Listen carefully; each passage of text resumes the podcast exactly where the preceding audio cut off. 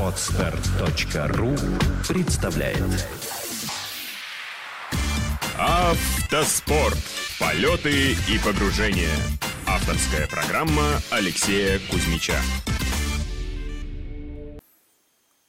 Здравствуйте, уважаемые любители автоспорта. Вы слушаете очередной выпуск подкаста «Автоспорт. Полеты и погружения». Я его автор и ведущий Кузьмич Алексей.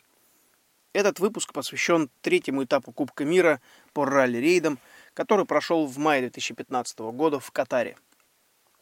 Хотите попасть на Марс, не покидая Землю? Это не проблема. Приезжайте в Катар. Каменная пустыня с небольшими дюнами поражает пустотой и унылостью, огромным количеством дорожек и направлений, индустриальными сооружениями, выплывающими из песчаного тумана или миража. Именно по такой поверхности Марса и прошла трасса третьего этапа Кубка мира по ралли-рейдам Катар Sealine 2015. Статья «Марсианские хроники», Автомир, Казахстан, май 2015 Наверняка многие читатели или слушатели знают и любят рассказ Рэя Брэдбери «Марсианские хроники». По мотивам этого рассказа даже было поставлено несколько фильмов, но речь не о них. Желание Автомото Федерации Катара проводить гонку очень велико. Страна размерами в 10 раз меньше Алматинской области каждый год проводит этап Кубка мира, собирая лучших из лучших в зачетах авто и мото. Бивак стоит всегда в одном и том же месте, что очень удобно для сервиса, организаторов и зрителей. Хорошая кухня, удобство, безлимитный интернет. В паре километров от бивака находился огромный пляж, но добраться до него не было ни времени, ни сил. Если проехал гонку в Катаре и не пропустил ни одной точки, можешь называть себя профессиональным штурманом. Настолько непросто бывало разобраться в хитросплетениях направлений и следах предыдущих дней. Излюбленная поговорка участников ралли-рейдов «никогда не едь за ним, он тоже заблудился» в Катаре работала на все сто процентов. Для того, чтобы накрутить нужную для Кубка мира дистанцию, организаторы часто выводили трассу на огромные части каменной пустыни, рассыпая точки я имею в виду навигационные точки, по разным сторонам плато. Ориентиры, которые могут находиться друг от друга в нескольких километрах, видны как на ладони и похожи друг на друга. Иногда части трассы предыдущих дней повторялись в одном направлении, либо мы шли в обратную сторону, что тоже могло легко сбить с толку, если не придерживаться указаний в дорожной книге.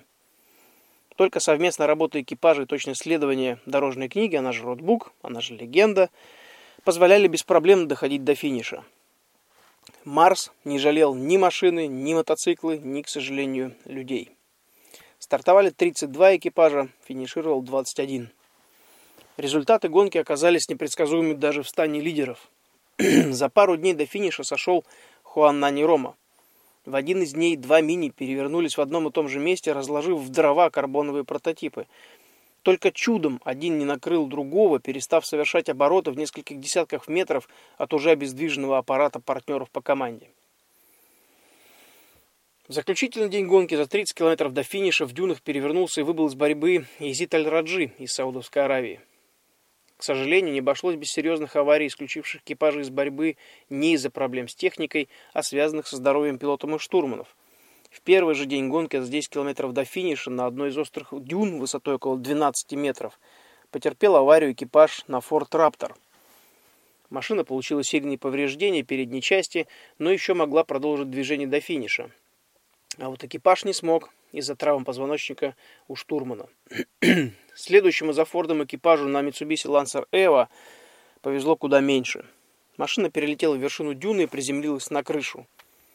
Мы с Эмилием Кнессером шли буквально в паре минут за 224-м, за тем самым, который приземлился на крышу. Подходя к дюне, услышали сработавший сигнал бедствия, перевалили через вершину и уперлись в лежащую на крыше машину. Дальше все было как в замедленном кино. Описывать действия по спасению экипажа, в частности штурмана, здесь не буду. Скажу только, что наш экипаж, и экипаж шейха Хамада предприняли все от нас зависящее до прибытия вертолета спасателей и оставались рядом с пострадавшим штурманом, до взлета вертолета в сторону госпиталя. Гонки – это не только подиумы и кубки, красивые девицы возле гонщиков, приятное общение с друзьями и фанатами, путешествия и борьба. Это еще и азарт, и огромный риск. А если есть риск, нельзя забывать о безопасности. И почему произошло так, что штурман получил серьезные травмы головы, ключицы, позвоночника и шеи, от которых, к сожалению, скончался ночью в госпитале, не приходя в сознание, еще предстоит разбираться комиссии.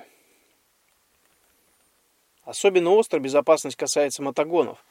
С каждой гонкой я убеждаюсь все больше, что они мегапсихи. Особенно те, кто приехал в Катар. Ну а лидеры зачета мото просто отмороженные психи. Конечно, в хорошем смысле, в спортивном смысле даже этого слова. Лететь по каменной пустыне, где одно неверное движение, одно падение и, как шутят между собой мотоциклисты, останутся только голова, шлем и ботинки. Для меня было откровением, что лидеры мотогонов не сбрасывают газ, чтобы посмотреть в ротбук, ведь сброс газа влияет на стабильность движения и, само собой, на скорость. Опустив глаза в ротбук по сброшенный газ, рискуешь налететь на камень или провалить загрузив... загрузившееся переднее колесо в яму, что может привести к полету через руль. Лидеры, летящие на скорости далеко за сотню, чтобы посмотреть позицию в дорожной книге или проверить нужное направление курса, наоборот, добавляют газ. Мотоцикл чуть поднимается на заднем колесе, Ротбук, закрепленный над передним колесом, поднимается до уровня глаз, и можно валить дальше. Каждый день, догоняя на середине спецучастка стайки мотогонов, мы поддерживали ребят мысленно. А если видели стоящий мотоцикл, обязательно останавливались узнать, все ли в порядке, и поделиться водой. Обезвоживание – страшная вещь.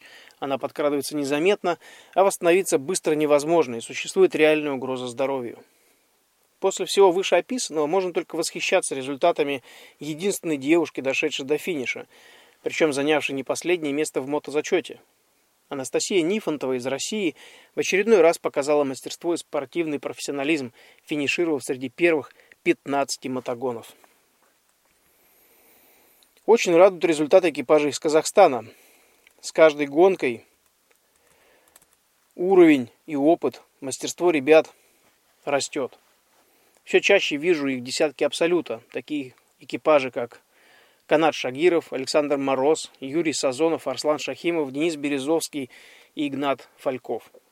Все чаще вижу на заключительных 40 километрах догоняем периодически и Nissan Дениса Березовского. Так вот, как раз таки на заключительных 40 километрах последнего ИСУ ралли-марафона Катар Силайн 2015 мы догнали экипаж Дениса – и начали навязывать борьбу, но не опасную, а такую джентльменскую, ибо сложную и опасную борьбу навязывать не было смысла. Где-то мы догоняли Дениса с Игнатом, в некоторых местах Nissan Patrol с бортовым номером 216 уходил от нас, оставаясь в зоне видимости.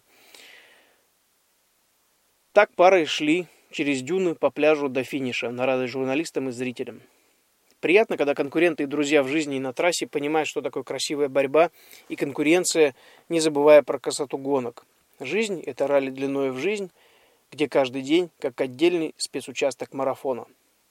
Вот такая лирика.